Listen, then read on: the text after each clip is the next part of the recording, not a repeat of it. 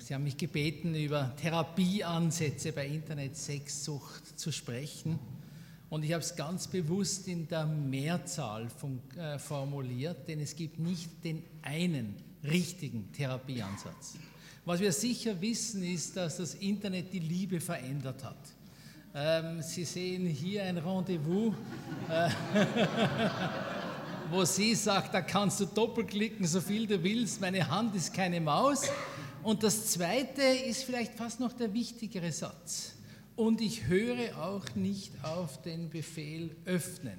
Denn das ist ja der eigenartige Anachronismus der ganzen Internetpornografie-Diskussion, dass wir auf der einen Seite heute mit sehr emanzipierten Frauen zu tun haben und auf der anderen Seite die Frauen, wie sie dargestellt werden auf den Porno-Websites, die unterwürfigen Dienerinnen sind, die alle Fantasien der Männer erfüllen. Und das funktioniert so nicht. Und das ist auch sozialer Sprengstoff, der da ist in unserer Gesellschaft, gerade an dieser Grenze der Internetpornografie. Nun, Cybersex ist eine sehr vielschichtige und nicht unumstrittene Problematik. Und ich glaube, es ist ganz wesentlich, dass wir uns bewusst sind, dass es auch nicht eine einzigartige, klare ähm, Bewertung in der Gesellschaft gibt, sondern dass sogar diese Bewertung fluktuiert in der Gesellschaft. Die unterschiedliche Bewertung sexueller Verhaltensweisen macht den Betroffenen das Leben schwer, zumal sexuelle Reize das öffentliche Leben ja regelrecht überfluten. Vor kurzem war im Spiegel äh, eine ein Titelgeschichte über die Sünde. Und es war ganz eindrücklich, äh, was der Autor dort auch über die Sexualität schreibt. Und er sagt, unsere Gesellschaft ist derart überschwemmt von einer expliziten Sexualität, äh, dass Kinder ähm, schon gar nicht mehr recht wissen, was Sex ist und sich vorstellen, das beginnt ungefähr beim Analverkehr und geht dann praktisch schon zu den Vergewaltigungsfantasien über. Aber das normale, zärtliche, intime Sexualität für Kinder schon gar nicht mehr unter die Rubrik Sex fällt. Und das ist natürlich auch ein enormer Verlust in unserer Gesellschaft. Und dann haben wir auf der anderen Seite diesen Mythos der erfüllenden, variantenreichen, tabufreien Sexualität, wo jeder so viel und so lang kann, wie er nur möchte und beide genau richtig zum Höhepunkt kommen, etc. etc seien wir uns ganz ehrlich, es sind erhebliche Leistungsanforderungen, die gestellt werden in den Fantasien, die den Konsumenten in diesen Internet-Sex-Foren äh, am Laufmeter geboten werden. Auf der anderen Seite ist die Sexualität, sagen wir es doch mal ganz deutlich, auch vielleicht in einer spirituellen Weise eine Gabe Gottes, etwas, was inhärent zum Menschsein gehört aber es ist eine zweischneidige Gabe, die wir in uns tragen, ähnlich dem Feuer, das so viel Gutes bewirkt, ohne dass die Zivilisation nicht möglich gewesen wäre.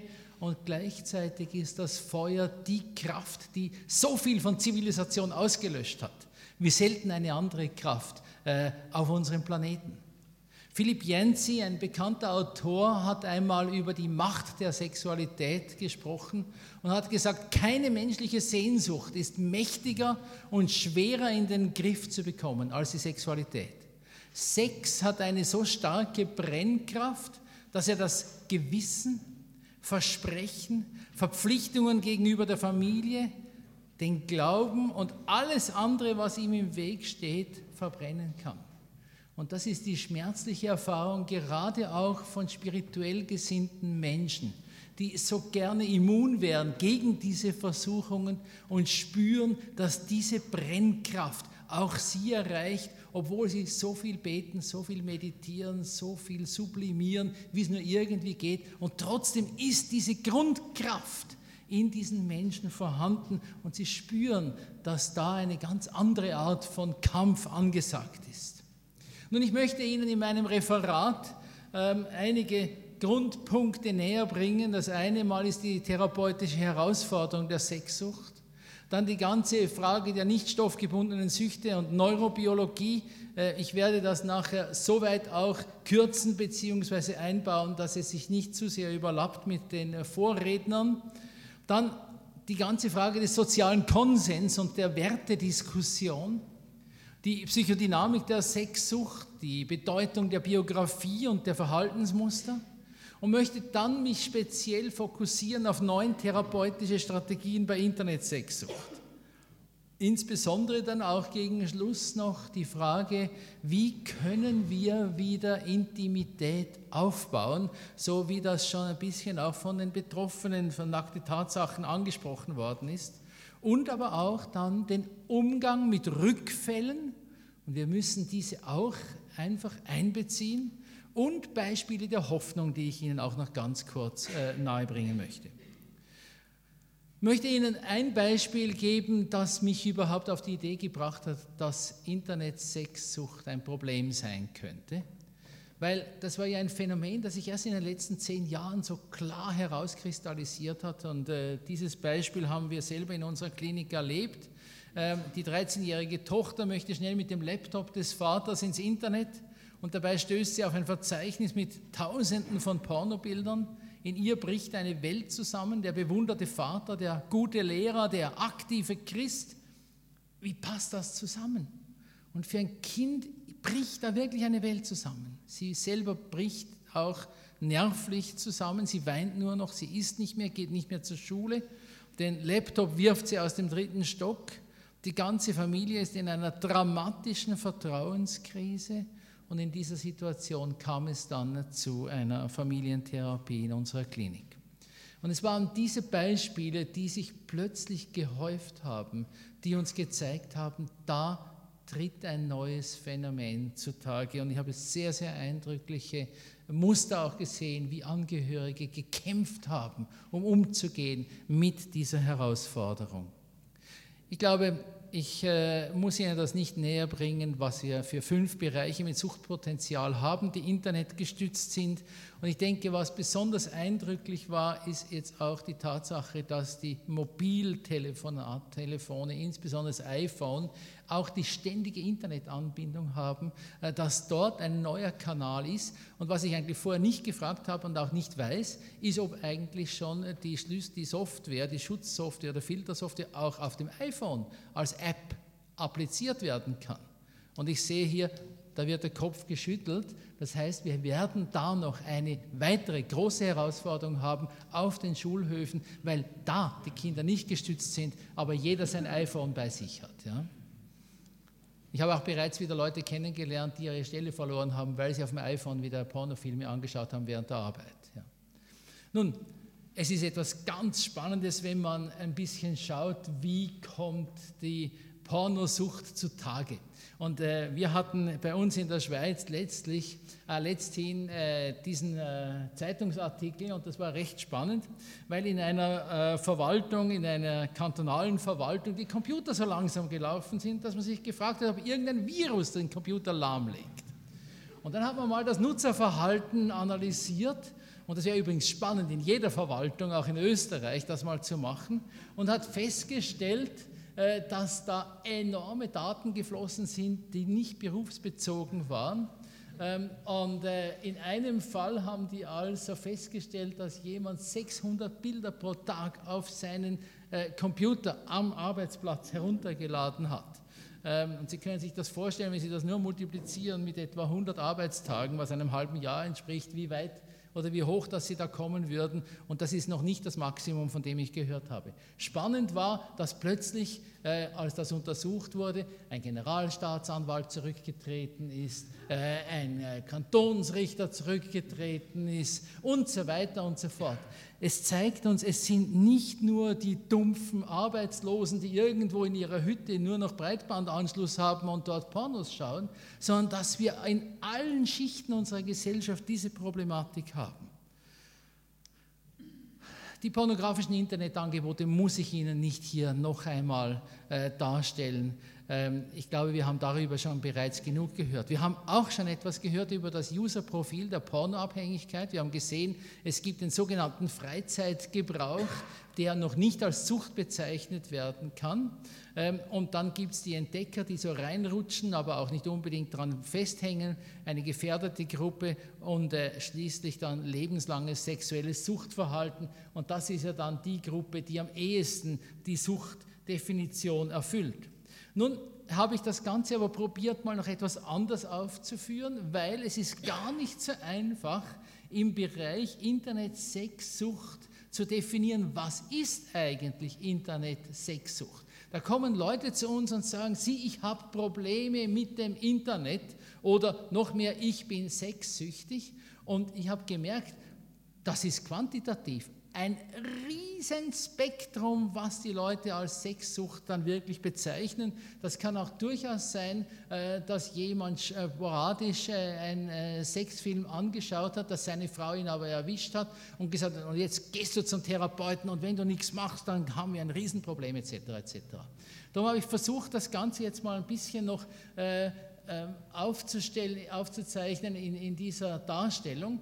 Und Sie sehen hier drei Achsen. Wir sehen auf der einen Seite einmal die Inhalte.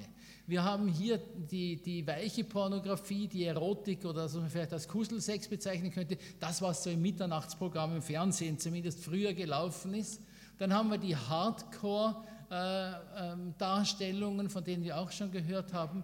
Und jetzt kommen wir hier in einen roten Bereich hinein und Sie wissen, das sind die strafbaren Bereiche, nämlich Sexualität mit Tieren, Sexualität unter Einbezug von Exkrementen und äh, Gewaltdarstellungen, äh, also Vergewaltigungen vor der Kamera, die ganz klar nicht einvernehmlich sind.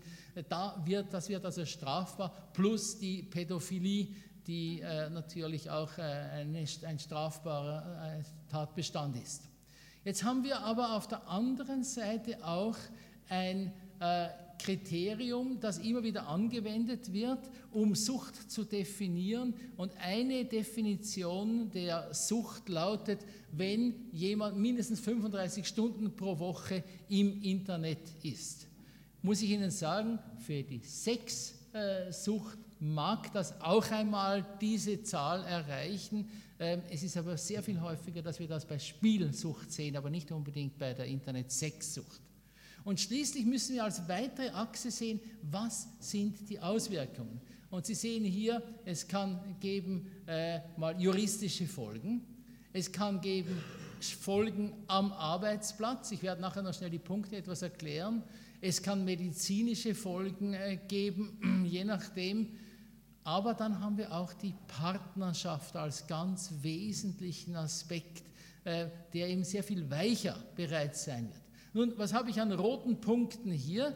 Wir haben bei der Arbeit, bei der Arbeit muss es kein inhaltlich nicht sehr harter Sex sein und es reicht schon, wenn man jemand erwischt bei der Arbeit, dass er solche Videos herunterlädt, dass er eine Verwarnung kriegt und rausfliegt bei der Arbeit. Äh, dann Hardcore ist klar und natürlich, wenn es in Gewalt reingeht, ist es sowieso klar. Also bei der Arbeitsschiene, da kann die Schwelle relativ niedrig sein, was die Inhalte anbelangt. Juristisch ähm, ist es vor allem hier in diesem strafbaren Bereich, wo ja dann auch manchmal forensische Auflagen gemacht werden, dass Leute in Therapie gehen müssen äh, wegen ihrer Internet, eben gerade auch Internet-Sexsucht. Jetzt habe ich aber hier noch ein paar weitere Punkte, zum Beispiel Hardcore, aber eben noch nicht genügend äh, schwerwiegend, dass es juristisch wirklich äh, verfolgt werden könnte. Oder wir haben hier äh, im Partnerschaftsbereich, äh, wenn eine Ehefrau ihren Mann erwischt, der pädophile Inhalte herunterlädt, äh, oder hier eben auch die Hardcore-Videos. Und ich glaube, was wir jetzt sagen können, es gibt einen sozialen und juristischen Konsens für diesen roten Bereich, wo man klar sagt, das geht nicht. Aber nur da wird der Staat eingreifen. Die Not aber ist nicht unbedingt nur in diesem sozial-juristischen Konsens, obwohl auch hier die Fallzahlen erheblich hochgeschnellt sind und eine große Herausforderung für die Forensiker darstellen, sondern wir haben jetzt hier noch den blauen Bereich, nämlich nicht sehr extreme Sexualität, das können sogar Softpornos sein, die aber die Partnerschaft erheblich stören Plus, jetzt kommt hier noch ein weiteres Element, die persönliche Unzufriedenheit und die Schuldgefühle, von denen wir schon äh, im Vortrag von Herrn Roth zum Beispiel gehört haben. Ähm, und wenn wir jetzt noch einen weiteren Schritt gehen, dann sehen wir, die Frage um die Therapie der Internet-Sexsucht ist nicht eine allgemein von einem Konsens abgedeckte Frage, sondern es ist, hat sehr viel auch mit Wertediskussion zu tun. Und gerade in sozial und spirituell sensibilisierten Schichten werden wir sehr viel häufiger Fälle sehen von Leuten, die nicht unbedingt die Heavy-User sind, sondern die vielleicht leichtere, sogenannt leichtere User sind, Freizeit-User, wie man sie vielleicht in einem deskriptiven Moralbegriff beschreiben würde, die aber erheblich leiden und die zu uns kommen, um mit uns über ihre Problematik zu sprechen. Ähm, wie wollen wir denn nun die Sexsucht definieren?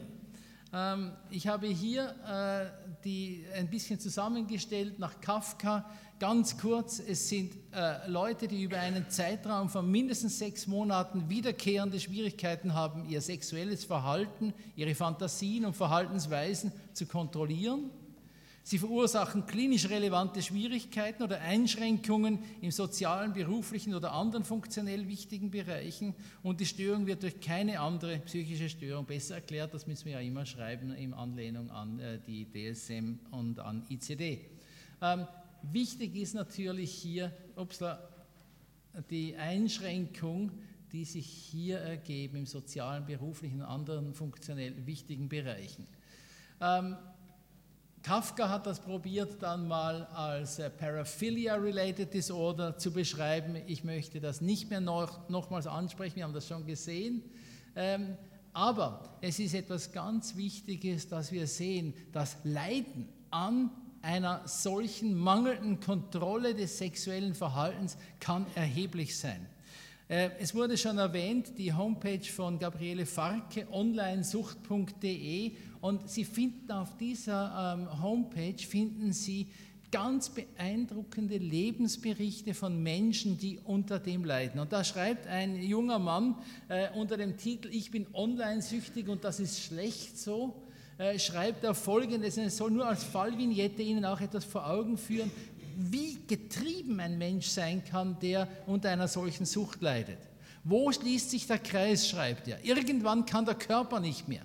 Manchmal prasseln stundenlange erotische und pornografische Bilder auf den Kopf und die Hormone ein. Wenn man nebenbei masturbiert oder sich zumindest angeregt hat, verkrampfen irgendwann die Finger und die Beine. Schmerzen breiten sich im Becken aus. Der nächste Toilettengang wird furchtbar schmerzhaft sein. Der Geist wird trübe und kann nichts mehr aufnehmen, geschweige noch vernünftig denken.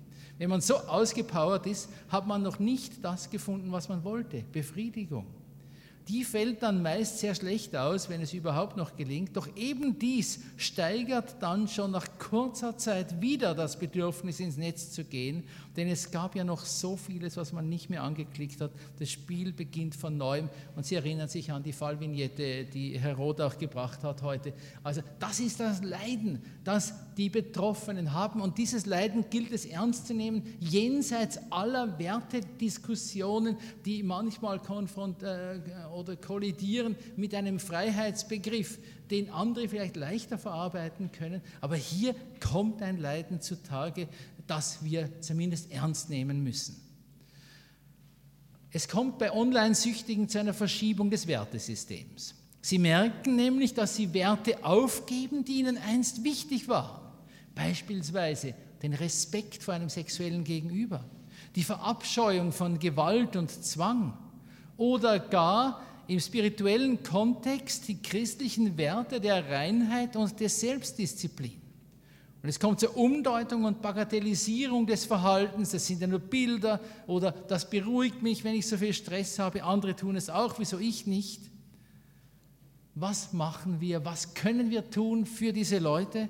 Und ich möchte Ihnen kurz nun eben einige Therapieansätze aufzeigen bei der Computer- oder Internet-Sexsucht. Sie sehen hier die Elemente der Therapie bei Internet-Sexsucht. Im Überblick die Motivationsklärung, die Rekonstruktion, die Psychoedukation, die Aufarbeitung der Auslöser, die Distanzierung, Psychodynamik, Risikofaktoren, Einbezug der Angehörigen, Aufbau einer konstruktiven Intimität. Gehen wir sie doch einzeln durch. Fangen wir an bei der Motivationsklärung. In der Zwölf-Schritte-Bewegung gibt es einen Satz, den ersten Satz dieser zwölf Schritte. Und dieser Satz sagt, wir gaben zu, dass wir der Lüsternheit gegenüber machtlos sind und unser Leben nicht mehr meistern konnten.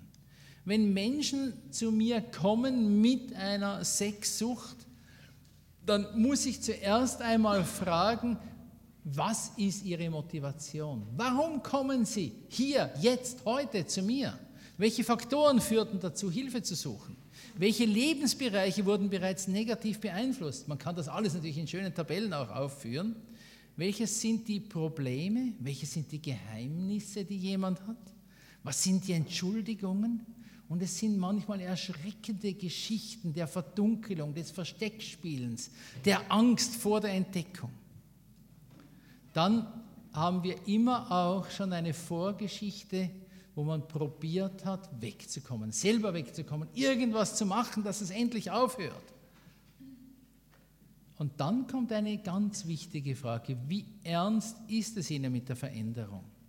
Wenn ich mit den Leuten rede, was sind sie bereit aufzugeben? Was sind sie bereit zu machen, dass sich diese Situation verändert?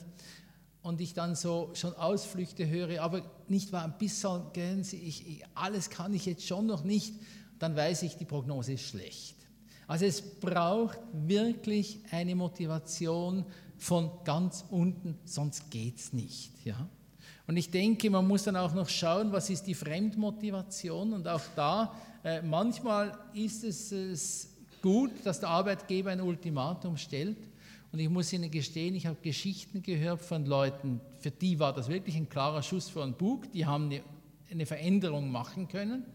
Und andere, die waren sowas von blöd, Entschuldigung, wenn ich das so sage, äh, dass sie trotzdem wieder in einem ruhigen Moment wieder sucht die Suchmaschine äh, mit äh, sechs Wörtern gefüllt haben am Arbeitsplatz.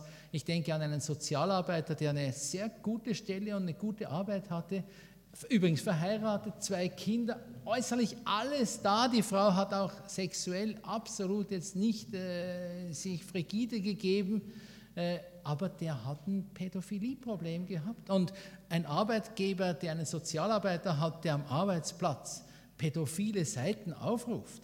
Irgendwo ist eine Grenze und man kann noch so liberal sein, irgendwo muss man eine Grenze setzen. Also, ähm, und äh, das war eine ganz äh, heavy Fremdmotivation ähm, und es braucht auf jeden Fall eine gewisse solche Grundmotivation. Was, wo wir auch manchmal dankbar sind, ist wirklich, dass die Polizei dann manchmal eine Razzia macht, dass sie ähm, Computer zu Hause konfisziert, die Inhalte durchscannt. Äh, und äh, ich habe gerade letzte mit meinem Kollegen von der Forensik äh, in Basel gesprochen. Die haben doch eine erstaunlich hohe Abstinenzrate nach einem solchen Vorfall, dass die Leute, die, deren Computer konfisziert wurde, doch wirklich sagen, okay, ich, jetzt, jetzt habe ich es gespürt, ich, ich muss aufhören, so darf es nicht mehr weitergehen. Ganz abgesehen von der Partnerin, wir werden das nachher dann auch noch anschauen. Jetzt, was ganz wichtig ist, dass wir neben dem, dass wir äh, manchmal nicht verstehen können, was da abläuft, dass wir trotzdem hohen Respekt vor diesen Menschen haben, die auch ein echtes Leiden haben im Umgang mit dieser zweischneidigen Gabe der Sexualität. Das heißt, wir müssen die Not des Süchtigen ernst nehmen. Wir müssen auch ganz klar in ein Gespräch eintreten mit ihm, über seine Gefühle sprechen. Und manchmal wird es Momente geben, wo wir das Schweigen aushalten müssen. Der Süchtige erlebt dann manchmal menschliche Nähe und Anteilnahme stärker in der Phase, wo wir mit ihm trauernd schweigen darüber, was in seinem Leben schiefgelaufen ist. Dann natürlich hilft vielleicht Aufschreiben der Gefühle und Gedanken. oder die Maltherapie. Und ich denke, das Aufschreiben kann gerade da wichtig sein, wo es jemandem im Moment nicht gelingt, in Worte zu fassen, was ihn beschäftigt, aber wo er vielleicht bis nächste Mal wieder fokussieren kann, was er dann einbringt. Und manch einem kann auch das Beten helfen, die innere Not in der Stille oder im gemeinsamen Gebet vor Gott zu bringen. Das alles einfach so ein paar Aspekte äh, im Gespräch zum Umgang mit diesen äh, Themen. Nun aber, wir sind erst am Anfang. Wir haben gerade mal schon die Motivation geprüft. Es ist ganz wichtig, dass wir nun aber auch schonungslos aufführen, was ist eigentlich Sache. Die sogenannte Rekonstruktion. Bei den zwölf Schritten heißt das, wir machten eine gründliche und furchtlose moralische Inventur in unserem Inneren. Ich finde das noch eine interessante Formulierung. Dieses Furchtlos, das spricht ein Thema an, eines der ganz großen Themen, wenn die Menschen zu uns in Therapie kommen, das ist nämlich enorme Angst und Scham. Da ist so stark, dass sie kaum wagen, das in Worte zu fassen, was sie bewegt. Eine furchtlose moralische Inventur in unserem Inneren. Dem Dämon ins Auge zu schauen, der innerlich hier frisst, der das Leben zu zerstören droht. Übrigens, wenn ich hier das Wort Dämon verwende, dann meine ich das metaphorisch. Es geht mir nicht darum, hier etwas zu verteufeln, sondern ich glaube, das sind Grundstrebungen, die jeder Mensch in seiner Anlage hat, äh, die wir nicht mit geistigen, äh, personalisierten Wesen jetzt äh, in Zusammenhang bringen müssen. Aber im metaphorischen Sinn dünkt mich dieses Gefühl der Fremdbestimmung etwas sehr Eindrückliches, was die Menschen manchmal erleben. Also Rekonstruktion des Internetverhaltens. Da können Fragebogen eine Hilfe sein. Dann kann man den Fragebogen nachher miteinander anschauen, ihn besprechen, ergänzende Klärung machen. Und wir müssen uns bewusst sein, dass die Menschen dazu tendieren, das, was wirklich ist, immer noch zu bagatellisieren und dass sie eine Neigung haben, äh, sozial erwünschte Antworten zu geben. Sie werden also selbst dann noch nicht uns wirklich alles sagen. Aber etwas ganz Wichtiges, das wir in der Verhaltenstherapie immer und immer wieder erleben, Diagnostik ist bereits Teil der Therapie. Ich habe vor kurzem einen Arztkollegen in Therapie gehabt, der ein Problem in diesem Bereich hatte. Und er hat mir gesagt, dieser Fragebogen hat mir gezeigt, in wie vielen Bereichen das Internet mein Leben prägt. Also für ihn war diese diagnostische Auflistung etwas ganz Wesentliches. Es gibt beispielsweise die ISS 20 mit äh, fünf Faktoren nach Han und Jerusalem, die ist auch sehr gut validiert. Ähm, wir haben jetzt gerade, bin ich dran, so einen Forschungsfragebogen zusammenzustellen. Ich brauche nur noch jemanden, der ihn jetzt auch in eine Forschung dann einbaut. Ähm, aber ich habe den mal zusammengestellt und man kann den auch herunterladen von meiner Homepage hier auf seminareps.net und dann Querstrich Cyber äh, und da äh, finden Sie dann einen Link, wo Sie den solchen Fragebogen auch herunterladen können als PDF. Ähm, ich finde es einfach was ganz Spannendes, so einen Fragebogen anzuschauen. Der ist eben, ich habe gesagt, gut validiert. Sie sehen hier die Faktoren, die angeschaut werden, was die Auswirkungen sind, Arbeit, Leistung, soziale Beziehungen, Kontrollverlust, Toleranzentwicklung, Entzugssyndrom, also das, was Sucht eben kennzeichnet. Und man kriegt da einen sehr schönen Überblick. Und ich habe jetzt auch gerade von Herrn Hahn äh, vor kurzem die Erlaubnis bekommen, diese Items alle eins zu eins verwenden zu dürfen. Das Dritte, was ganz wichtig ist, wir haben die Aufgabe, den Menschen, die zu uns kommen, auch die Fakten hinter ihrer Sucht bewusst zu machen. Also das Thema Psychoedukation, das ist etwas ganz Wichtiges. Was gehört zu dieser Psychoedukation? Da gehört natürlich die Vertiefung und Anwendung der individuellen Problembeschreibung, Auswirkungen. Dann aber auch ein Thema der Neurobiologie. Ähm, ich werde das nachher noch darauf zurückkommen. Schließlich, was sind die individuellen Stressfaktoren, Risikofaktoren? Etwas ganz Spannendes ist, äh, und wir haben das heute schon mehrfach gehört, die Auswirkungen, die die Pornografie hat. Und äh, für mich ist einer der äh, ganz wesentlichen Artikel ähm, ein Artikel aus dem Spiegel von Ariadne von Schirach, der Tanz um die Lust, wo sie sagt, Pornografie schafft ein Begehren, das nicht erfüllt wird. Oder sie sagt, der Einzelne ist immerwährend mit einer massiven kulturellen Produktion von unerreichbaren Vorbildern konfrontiert. Also das müssen wir auch unseren Ratsuchenden bewusst machen. Schaut mal, was sie da sehen, was sie auch vielleicht für sich selber als Ideale haben. Das wird sie nicht befriedigen und es zerstört die Partnerschaft. Also man muss das sehr deutlich sagen und Ariadne von Schirach konnte das sehr deutlich. Es ist mir aber auch wichtig, äh, meinen Patienten die neurobiologischen Hintergründe etwas aufzuzeigen. Was läuft da eigentlich ab, wenn ich mit meinen Augen auf der Netzhaut so diese runden Kurven und diese Punkte und diese Bewegungen sehe? Irgendwo muss das Ganze ja dann verarbeitet werden im Gehirn, diese visuellen Reize. Und diese visuellen Reize werden dann erst zu einem sehr eindeutigen Muster zusammengesetzt, das dann eben das limbische System beeinflusst, das eine Genitalstimulation auslöst, das dann gleichzeitig ins Stirnhirn vordringt, dort klar zeigt, das ist etwas, was mich antörnt. Äh, ähm, und da kommt dann auch bereits der, äh, das äh, der Neurotransmitter Dopamin ins Spiel. Der setzt nämlich in der Erinnerung einen ganz harten Anker, äh, der einerseits ist es ein Glücksgefühl, andererseits ist es eine Erinnerung, die praktisch lebenslang bleibt und durch kleinste Reize neu ausgelöst werden kann. Und dann aber das Glücksgefühl beim Süchtigen hält nicht lange vor.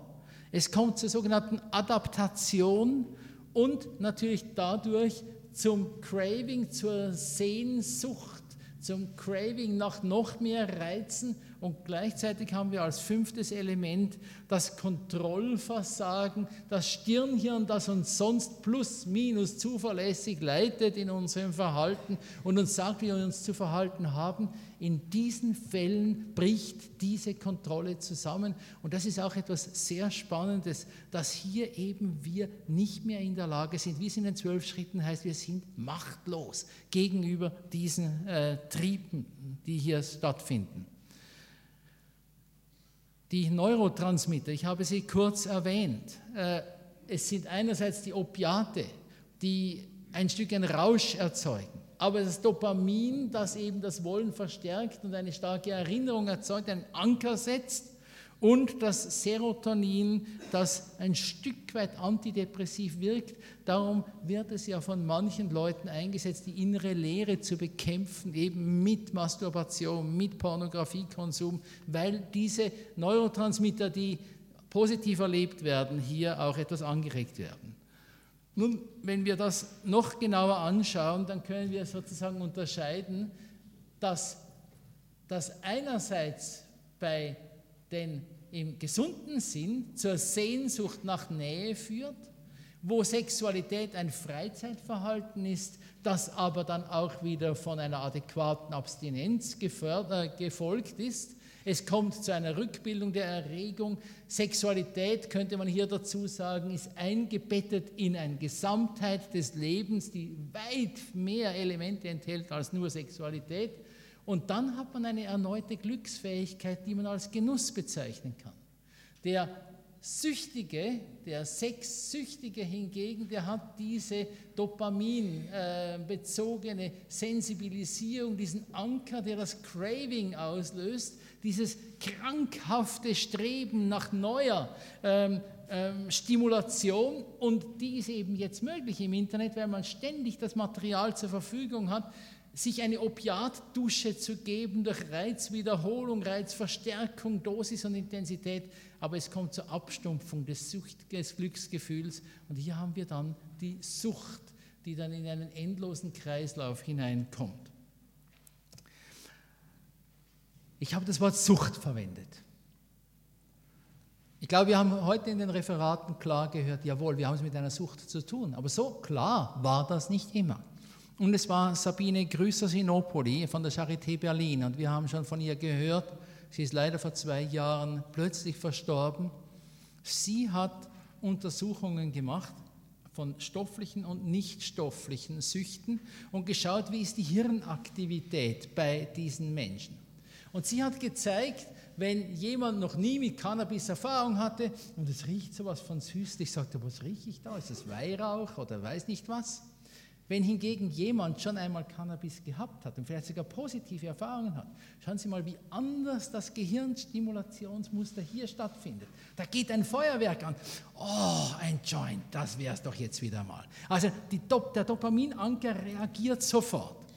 Sie hat das Gleiche dann gemacht bei nichtstofflichen äh, Süchten, nämlich bei Gambling.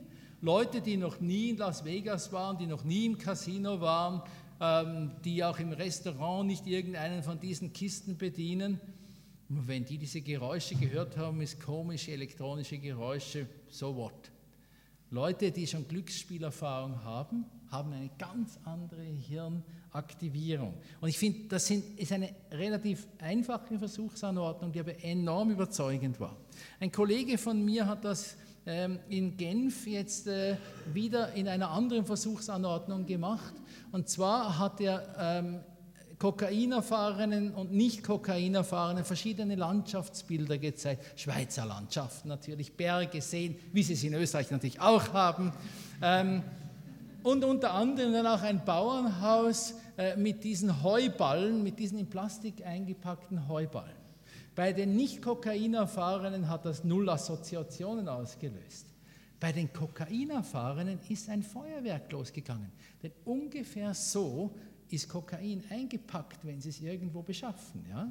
Ähm, und das ist also ganz spannend. Das heißt, sogar relativ harmlose Reize können plötzlich die Erinnerungen an das Suchtmittel wieder wachrufen. Nun, Sie haben vielleicht gedacht, ja, also wenn es so neurobiologisch ist, dann müssen wir doch Medikamente geben. Es gibt ein paar kleine Studien, Studienchen dazu. Ich kann Ihnen nur eines sagen, vergessen Sie Medikamente als Weg zur Lösung der Internet-Sexsucht. Sie bringen nichts. Es ist was anderes, wenn jemand primär eine depressive Störung hat, dass man dann die Depression behandelt, aber im großen und Ganzen bringt die Gabe von Medikamenten nichts. Das ist schade, aber so ist es mal. Es ist zumindest schade für die Pharmaindustrie, die sicher hier gern noch ein neues Feld eröffnet hätte. Etwas viel Wichtigeres ist, dass Menschen nun aber auch lernen, was ihre Lebensgeschichte beigetragen hat zur Sucht, was die Auslöser sind. Und das Erste, was wir sagen müssen, es ist multifaktoriell. Es gibt nicht die Ursache für eine Sucht. Oft redet man von Traumatisierung und Vernachlässigung in der Kindheit, sei das sexuell oder emotional, das kann eine Rolle spielen. Dann gibt es aber auch die Award Dependence, die Disposition mit suchtartigem Verhalten auf Stimuli zu reagieren. Und dann braucht es selbstverständlich das Suchtagens, also das schädliche Agens, das im Internet eben nur einen Klick entfernt ist. Was mindestens so wichtig ist, wie Leute, die vielleicht schon gestandene Leute sind, plötzlich in die, äh, in die Pornofalle hineinkommen, das ist die Frage der Burnout-Entwicklung. Wenn innere Leere, Einsamkeit, emotionale Leere, Vernachlässigung von menschlichen Beziehungen da ist, dass plötzlich die Pornografie einen Teil dieser Leere zu füllen droht. Man spricht von der Verarbeitung von seelischem Schmerz. Und wenn wir denken, dass Opiate ausgeschüttet werden, dann mag das sogar sein, dass ein gewisser seelischer Schmerz gedämpft wird im Konsumieren von Pornografie. Bei anderen ist es die pathologische Suchen nach neuer Stimulation. Und ich glaube, auch das müssen wir einmal ansprechen. Es ist oftmals auch eine mangelnde innere Disziplin oder eine mangelnde Kontrolle des eigenen Verhaltens. Man lässt sich treiben. Der Kollege, den ich erwähnt habe, der äh, am Abend noch im Büro sitzt und sagt, ich muss noch Rechnungen schreiben und er klickt hier und er klickt da und irgendwann ist er nicht mehr im, im Fakturierungsprogramm drin, sondern wo ganz anders und er sagt letztlich, reiße ich mich nicht zusammen, ich, ich konzentriere mich nicht, ich lasse es einfach laufen und dann plötzlich sind zwei Stunden vergangen und ich habe nichts gemacht. Und die Rationalisierung und dann noch etwas ganz Wichtiges, die unrealistischen Erwartungen, insbesondere auch an den Sexualpartner mit einer emotionalen Unreife, wo man äh, die Ehefrau oder die Partnerin massiv überfordert mit Wünschen, die oftmals eben auch für die äh, Partnerin nicht nur eine Überforderung, sondern zum Teil auch ekelhaft und eben nicht intimitätsfördernd sind. Ähm, die Grundproblematik herauszuarbeiten. Dazu hat Herr Roth sehr schön geschrieben in seinem Buch über Sexsucht. Und ich möchte das vielleicht hier jetzt mal noch stehen lassen und etwas weiter herausgehen, äh, weitergehen und äh, zu einem Punkt kommen, der natürlich auch ganz wichtig ist. Ohne den geht es nicht. Also nur psychodynamisch oder psychoedukativ reicht nicht. Irgendwo muss man eine Distanzierung vom äh, Medium auch erreichen. Äh, gerade weil es eine biologische Komponente gibt. Jemand hat einmal gesagt, ein Sexsüchtiger ist wie ein Alkoholiker, nur ist das Gehirn selber die Bar. Und von daher muss man die Entwöhnung drastisch gestalten. Sprich, und dazu gehört bewusste Internetkarenz. Distanz vom Medium. Und da kommen wir wieder zur Motivationsfrage. Ich habe mir schon überlegt, könnte ich das grafisch darstellen?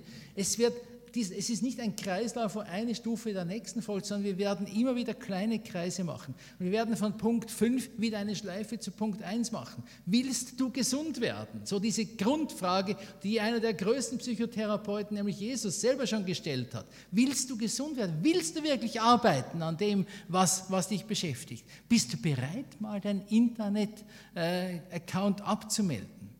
Dann, wir haben von der Filtersoftware gehört. Ich glaube, die kann etwas ganz Wichtiges sein und ich war sehr dankbar auch für diesen Hinweis, dass wir an unsere Kinder denken.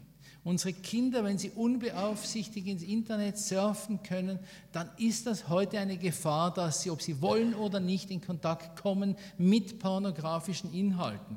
Filtersoftware, beispielsweise kindersicherung.de und andere, können eine große Hilfe sein. Die richtig harten Junkies, die sagen mir, Herr Pfeiffer, müdes Lächeln. Ja, Sie glauben wirklich, mit Filtersoftware könnte ich nicht an diese Inhalte kommen. Muss ich ihm völlig recht geben. Neue Schleife, willst du gesund werden? Willst du dich wirklich verändern? Ähm, man kann das vielleicht installieren lassen von einem Freund. Man kann schauen, dass jemand anders die Oberhoheit über das Passwort hat. Einer von diesen harten Junkies hat mir gesagt, Herr Pfeiffer, ich habe was entdeckt. Wenn ich mit kyrillischen Buchstaben schreibe, dann komme ich trotz der Filtersoftware wieder hinein. Nun, ich will Ihnen nicht Ratschläge geben, wie Sie die Filtersoftware umgehen können, äh, aber es ist erstaunlich der Erfindungsreichtum, der uns sehr erinnert an die Beschaffungskriminalität bei stoffgebundenen Süchten. Also Filtersoftware kann eine Hilfe sein und schließlich auch die externe Kontrolle oder die Rechenschaft, von der wir auch schon etwas gehört haben von den Betroffenen. Die Psychodynamik der Versuchung, auch der müssen wir uns sehr bewusst sein. Und ich denke, es ist ganz wichtig, dass wir uns bewusst sind, es gibt keinen geradlinigen äh, Verlauf in einer Therapie äh, der Sexsucht, wo ein Schritt nach dem anderen, ja, ja, ich sehe das genau, ja, jetzt habe ich das noch installiert und jetzt geht es mir gut und ich habe kein Problem mehr. Wer das glaubt, der ist blauäugig. Oder ich weiß nicht, wie man die Augenfarbe beschreiben kann. Ähm, auf jeden Fall im Verlauf der Entwicklung einer Paraphilia-related Disorder oder eben einer PIC, wie es die Österreicher so schön beschrieben haben, nämlich die äh, pathological, äh, pathologischer Internetgebrauch und so weiter.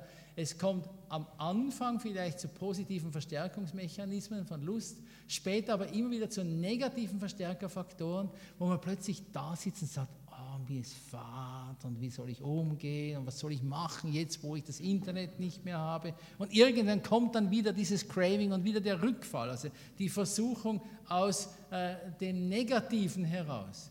Dann aber auch etwas, was Teville in Hannover beschrieben hat, die Flucht in die Virtualität. Also es geht gar nicht mehr um tabuisierte Sexualität und Gewalt, sondern auch um das Ausleben narzisstischer und romantischer Fantasien. Wie wichtig nimmst du dich selbst?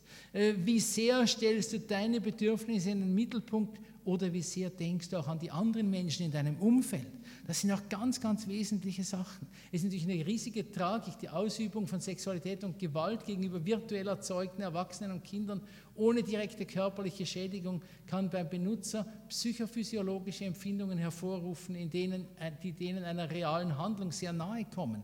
Da läuft etwas ab, das eben manchmal sehr viel einfacher ist, als Beziehung zu leben. Im Internet, da hat man willige Figuren, die sich bewegen und machen, so wie man will. Und diese Psychodynamik der Versuchung, die muss man auch immer wieder aufgreifen und schauen, wie kann ich jetzt aus diesem narzisstischen Muster herauskommen in eine verantwortungsbewusste Beziehung hinein. Jetzt das Thema individuelle Rückfall, Risikofaktoren und Rückfallprophylaxe. Es gibt ein sehr schönes Akronym, HALT heißt das, aus dem Englischen, das vier wichtige Gemütslagen beschreibt, die dazu führen können, dass jemand wieder rückfällig wird. Hungry, angry, lonely, tired. Es ist etwas, was viele Menschen kennen und gerade Menschen in der gestressten Leistungsgesellschaft einerseits oder in deprivierten Umgebungen. Ich erinnere mich, wie ich einmal in Vietnam in einem Seitental etwa zwei Tage Reisen von der nächsten größeren Stadt entfernt ähm, das Büro einer Entwicklungsorganisation besucht habe. Äh, und äh, die wollten mir Bilder zeigen von ihrer Arbeit. Äh, und dann irgendwie war das Bild viel zu großformatig für den kleinen Speicher dieses Computers. Und dann habe ich gesagt, ja, ich kann das vielleicht Bildbearbeitung schnell machen, habe mich hingesetzt und plötzlich, blub, waren wir auf einer Webseite, die nicht unbedingt nur entwicklungsförderlich war. Ähm, es war die Situation einer Organisation, die eigentlich helfen möchte, deren Mitarbeiter eigentlich auch durchaus in einem humanitären, auch äh, christlichen Engagement dort waren, aber die vielleicht depriviert, weit weg vom Rest der Zivilisation, hungry, ähm, mit vielen unerfüllten Bedürfnissen, einsam. Und dann war das Internet der Bezug und eben die Möglichkeit, wo eben auch so ein Element eine Rolle gespielt hat. Dann haben wir sehr häufig Leute, die schlecht umgehen können mit Ärger und die sich dann einer Auseinandersetzung mit ihrer Familie, mit ihren Kindern, mit den Problemen am Arbeitsplatz entzog, entziehen und der Anger, der dann plötzlich ausgelebt wird in gewalttätigen Fantasien. Also unverarbeiteter Zorn kann ein Risikofaktor sein. Also daran denken an dieses Akronym HALT. Ähm, etwas weiteres es ist wichtig, dass wir nicht nur negativ sehen, dass diese Sehnsucht kommt, sondern dass Rückfälle und Craving auch eine Chance und ein Übungsfeld sein können. Wenn mir das jetzt passiert, wenn ich jetzt wieder reinfalle in das gleiche Muster, wie könnte ich verhindern, dass ich da reinfalle? Das kann ein Gesprächsthema sein und es füllt eine Stunde schneller, als Sie denken. Es gibt in der dialektisch-behavioralen Therapie von Borderline-Störungen das wesentliche Element der Skills, nämlich dass man lernt, was kann ich tun, wenn jetzt wieder diese Phase der inneren Unruhe, der Unzufriedenheit, der Versuchung, mich selbst zu verletzen beispielsweise, wenn das kommt, was gibt es für konstruktive Tätigkeiten? Oder Herr Roth hat es auch so formuliert, äh, dass er sagt, was sind die Träume, die du hast? Was möchtest du eigentlich erreichen, wenn du die Zeit hättest, die du nicht mehr fürs Internet aufwenden müsstest? Was könntest du konstruktiv machen? Und eine Liste von konstruktiven Aktivitäten und Skills zu erarbeiten, die als Ersatz für die Internetsucht eben dienen können. Das Thema des Einbezugs der Angehörigen wurde heute schon mehrfach angesprochen. Ich glaube, ich möchte es bewusst hier stehen lassen. Ich möchte Sie nur ermutigen, nehmen Sie die Angehörigen ernst. Angehörige machen oft die Hölle durch. Ich denke an eine Frau, die mir geschrieben hat, die gesagt hat, die Polizei war hier, sie hat den Computer meines Mannes beschlagnahmt. Mein Mann hat, nachdem das passiert ist, musste er drei Tage bei der Polizei im Gewahrsam bleiben Wir aber haben uns so geschämt in der Siedlung. Mein Mann hat kurzfristig die Wohnung äh, gekündigt und ist mit uns in ein anderes Bundesland gezogen. Die Kinder sind entwurzelt, wir haben keine Freunde mehr, wir schämen uns so. Wir sind total entwurzelt worden. Und ich kann Ihnen sagen, da sind soziale Nöte dahinter, die manchmal fast noch stärker als die Behandlung des Betroffenen selbst auch eine Unterstützung der Angehörigen notwendig macht. Ähm, und ich möchte das wirklich ganz stark betonen. Natürlich möchte aber auch eine betroffene Ehefrau, die sich ausgeschlossen fühlt aus dieser Computerwelt ihres Ehemannes, wieder neu vernetzen, wo sie sagt, ich fände es ausgesprochen Internet, wenn du dich irgendwann auch mal wieder mit mir vernetzen würdest. Das ist die Not und die Sehnsucht der Angehörigen. Und dadurch, äh, und jetzt kommen wir zu einem nächsten Element, ein wichtiges, nämlich der Aufbau einer konstruktiven Intimität. Das wird eine Herausforderung sein, wenn wir mit Paaren arbeiten. Sie sehen hier den berühmtesten Sexsüchtigen der letzten Monate, Tiger Woods. Er ging in die Klinik von Patrick Carnes. Patrick Carnes ist seit Jahrzehnten der ausgewiesene Experte in diesem Bereich, hat ein sehr schönes Buch geschrieben, Facing the Shadow. Äh, und äh, Tiger Woods war bei ihm, hat bei ihm wahrscheinlich auch manche dieser Skills gelernt, die ich Ihnen nur kurz darstellen möchte. Ich finde die Ansätze von Herrn Carnes also ganz hervorragend, vorausgesetzt, neue Schleife, Punkt 1, Motivation. Äh, und nachher Umgang mit Rückfallprophylaxe etc. Ähm, aber etwas ganz Wesentliches ist es, das Ziel der Paartherapie ist es nicht, eine bessere Sexualität zu entwickeln. Der Sexsüchtige ist so angefüllt mit Bildern und Vorstellungen, dass keine reale Frau auch nur annähernd seinen Erwartungen entsprechen könnte.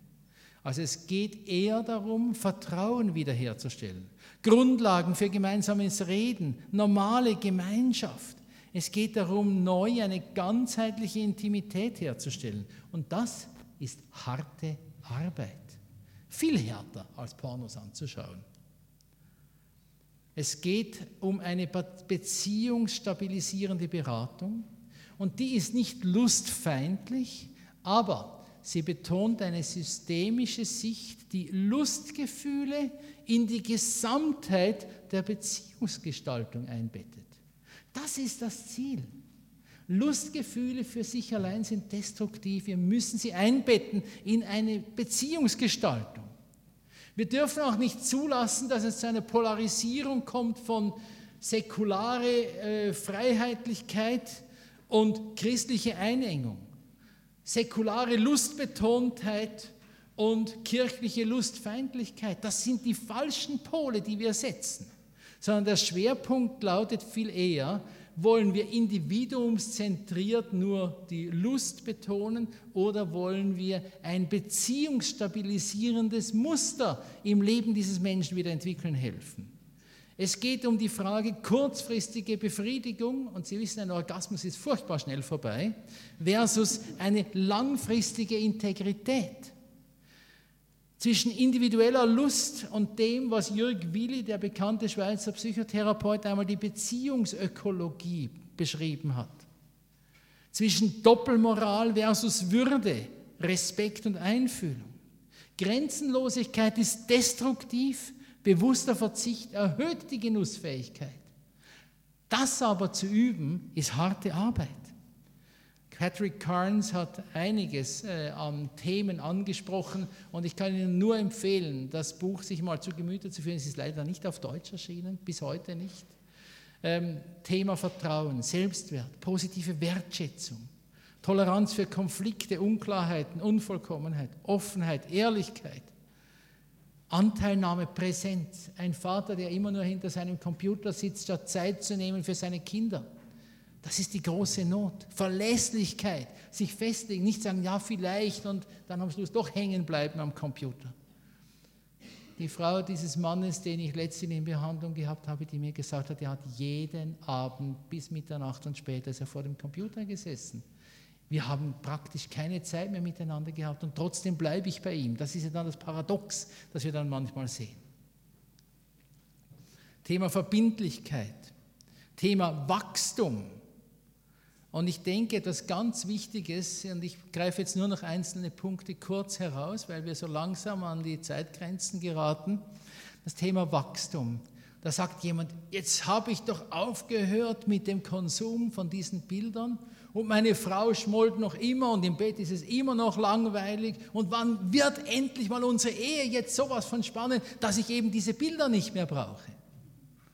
Und ich glaube, es ist ganz wichtig, und hier kommt dann wieder die Schleife zur Psychoedukation, dass wir Verständnis haben und dass gerade der betroffene Mann jetzt in diesem Fall Verständnis hat, dass verletzte Gefühle Zeit zum Heilen brauchen. Fordern Sie von Ihrer Frau nicht sofortige Vergebung.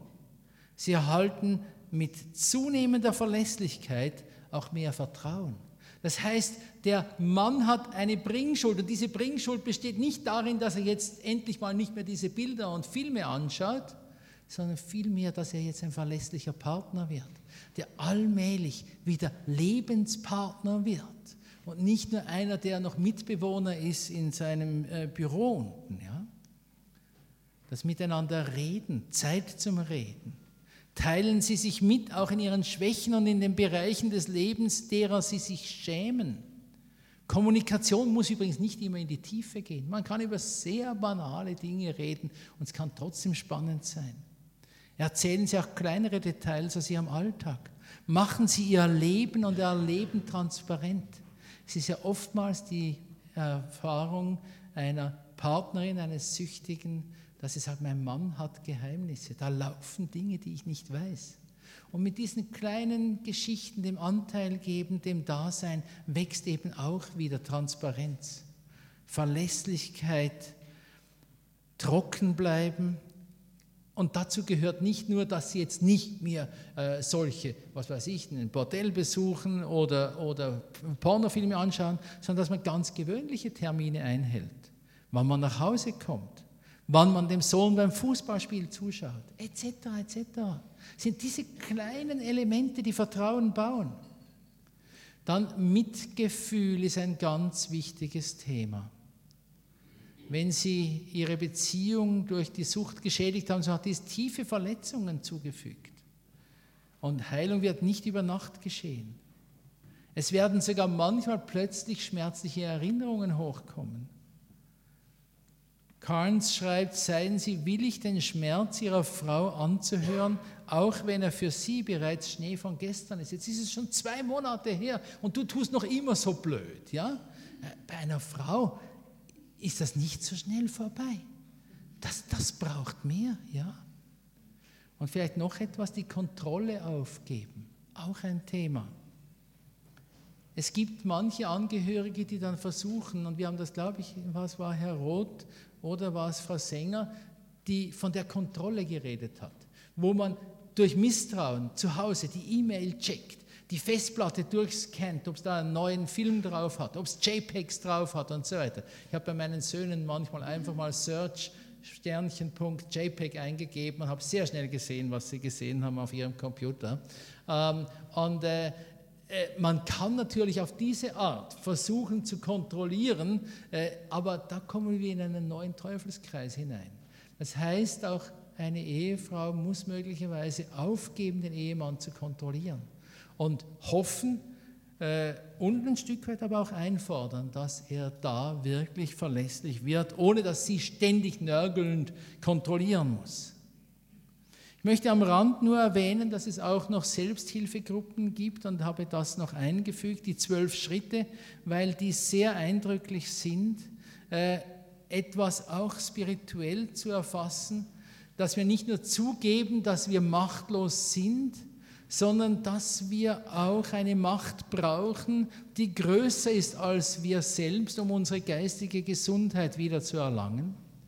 Wir fasten den Entschluss, unseren Willen und unser Leben der Sorge Gottes, wie wir ihn verstanden, und das ist eine sehr individuelle Heart Religion, die da angesprochen wird, anzuvertrauen. Und dann kommt wieder die ganz praktischen Schritte. Aber mich dünkt, dass etwas Wichtiges, dieses spirituelle Element, dass die Zwölf-Schritte-Bewegung sehr eindrücklich gezeigt hat, dass das eine ganz wesentliche zusätzliche Hilfe sein kann für Menschen in einer solchen Situation. Wiederum auf der Homepage onlinesucht.de habe ich diesen äh, Beitrag gefunden. Da schreibt jemand, im Dezember habe ich dann nach einem exzessiven Surftrip in einer Kurzschlussreaktion einen PC verkauft und den Internetanschluss abbestellt. Ich war fast sechs Monate ohne Anschluss im Haus. Im Geschäft und in der Schule, da hätte er es nie gewagt und so weiter. In der Zeit ging es mir wirklich bedeutend besser und ich war auch stolz auf die pornofreie Zeit. Ich fühlte mich gesünder und auch mein Selbstwertgefühl stieg wieder. Ich hatte seit langer Zeit wieder eine Morgenerektion. Ich konnte also meine Sexualität wieder genießen. Oder eine Erektion, wenn ich eine schöne Frau auf der Straße sah. Das heißt, Sexualität kann regenerieren, wird wieder genussvoll. Ganz egal, wie wir das einordnen wollen, was dieser Mann hier erzählt. Und ein anderer sagt, ich weiß nicht, wie lange es noch weitergegangen wäre, wäre ich nicht mit dem Gesetz in Konflikt geraten. Darum braucht es manchmal diese Konfrontation mit dem Gesetz. Mit einem großen Bang ist alles aufgeflogen. Ein entsprechender Schock für mich und meine Freundin. Meine Freundin hat gar nicht im geringsten etwas davon geahnt. Wir hatten und haben ein gesundes und zufriedenes Sexualleben. Ich brachte immer beides unter einen Hut. Das übrigens nur als Nebeneffekt. Das heißt nicht immer, dass die Freundin sexuell defizient ist, äh, wenn jemand in diese Welt einsteigt. Jetzt, wo ich ganz tief unten angekommen bin und zum Glück eine sehr verständnisvolle Partnerin habe, möchte ich endlich davon loskommen. Den Computer und den Internetanschluss habe ich von zu Hause verbannt und ich möchte die Sache bei einem Psychologen aufarbeiten. Denn eigentlich weiß ich aus der sechsmonatigen pornofreien Zeit, wie schön eine Morgenerektion und die Freude auf Sex ist. Es war fast eine Erleichterung, dass es so gekommen ist, wie es gekommen ist. Diese Erfahrungen sind mir ganz wichtig, dass ich die Ihnen auch sage. Es gibt auch Selbstheilungsprozesse, ganz erstaunliche Selbstheilungsprozesse, wo wir dann als Therapeuten nur ein kleines Stück des Weges gehen mit den Betroffenen, ihnen einige Dinge vielleicht noch klarer machen können, ihnen Verbalisierungs- und Reflexionsmöglichkeiten geben können. Aber es gibt auch hier Hoffnung und Selbstheilung weit über das hinaus, was wir in unserer therapeutischen Welt anbieten können. Zum Schluss noch ein Zitat aus einer anderen Zeit, das so gut in unsere Zeit hineinpasst. Es ist Johannes vom Kreuz, der im 16. Jahrhundert geschrieben hat. Doppelt bemüht sich der Vogel, der sich auf die Leimrute gesetzt hatte, nämlich um frei zu kommen und, und um die Leimreste wegzuputzen. Und doppelt muss derjenige leiden, der seinem Begehren folgt, nämlich um frei zu werden und um zu entfernen, was hängen blieb. Die Betroffenen erleben immer wieder einmal schmerzlich den Dopaminanker, der bei ganz kleinen Reizen, wie der pornografische Bilder einer, einem Dammbruch gleich freisetzt in ihrem Gehirn dass sie am liebsten nochmals zehn Minuten unter der Dusche stehen bleiben würden, um das wieder alles abzuwaschen, was da an Erinnerungen hochkommt. Und dennoch, das ist das Leiden, das zurückbleibt, das manchmal einen Menschen lebenslang begleitet. Und trotzdem muss derjenige leiden, der seinem Begehren folgt, nämlich um frei zu werden. Und er kann frei bleiben, aber er wird manchmal den Schmerz erleben, dass diese Wunden nach wie vor da sind. Und diesen Weg, den können wir niemandem ersparen. Und auf diesem Weg müssen wir immer wieder die Menschen begleiten, die Hilfe bei uns suchen. Ich danke Ihnen ganz herzlich für Ihre Aufmerksamkeit.